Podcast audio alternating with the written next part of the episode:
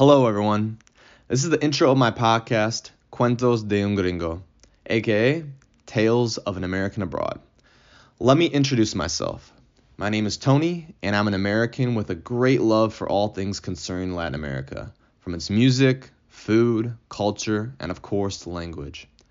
The inspiration for this podcast is primarily for me to practice my spoken Spanish and to tell you all about my travels around the world with the most humble of brags 34 countries and counting. In order to keep my non Spanish speaking friends and family up to speed, I'll be telling these stories also in English with added flavor and context thanks to my mother tongue.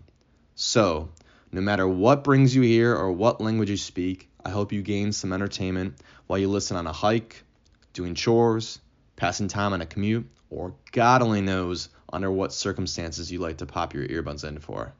Your secret is safe with me. Well, without wasting a second more, let's dive right in.